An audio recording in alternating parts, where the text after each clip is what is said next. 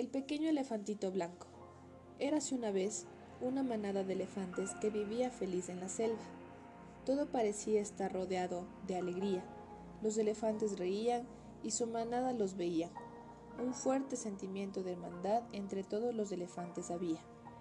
Pero todo aquel entorno mágico, lleno de paz, se fue al traste un día en el que nació un nuevo y deseado guagua elefante.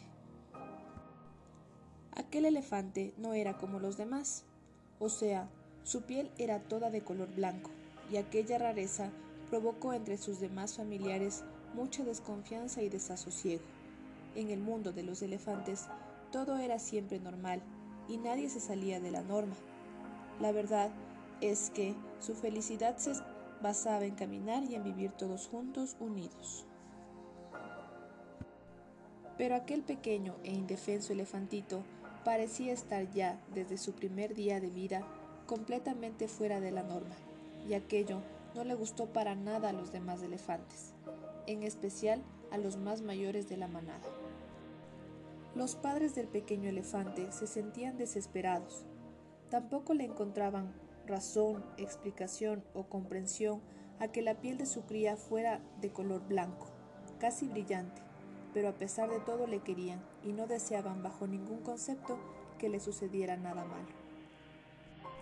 Y llegó el trágico día en el que el jefe de la manada propuso abandonar al elefantito a la orilla de un río.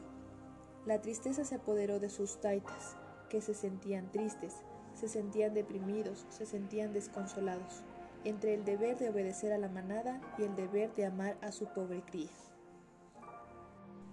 Tras mucho pensar sobre las opciones que tenían, el padre del elefantito blanco decidió de que enfrentarse al jefe de la manada era lo mejor, y al ver la fuerte fortaleza de aquel joven padre elefante y la mirada de desafío que le lanzaba, el jefe de la manada dio un stop y se vio obligado a deshacer y desvanecer su plan.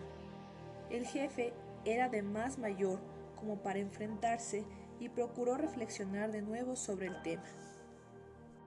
Gracias a aquello, el elefantito blanco, que desde que era un elefante albino, se pudo criar junto a los suyos y viviendo más feliz.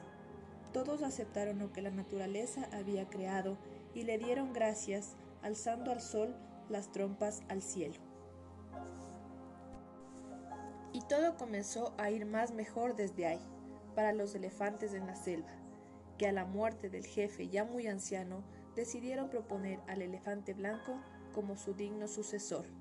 Se había ganado el amor y la confianza de toda la manada y sus padres se vieron colmados de gratitud y felicidad el resto de sus vidas.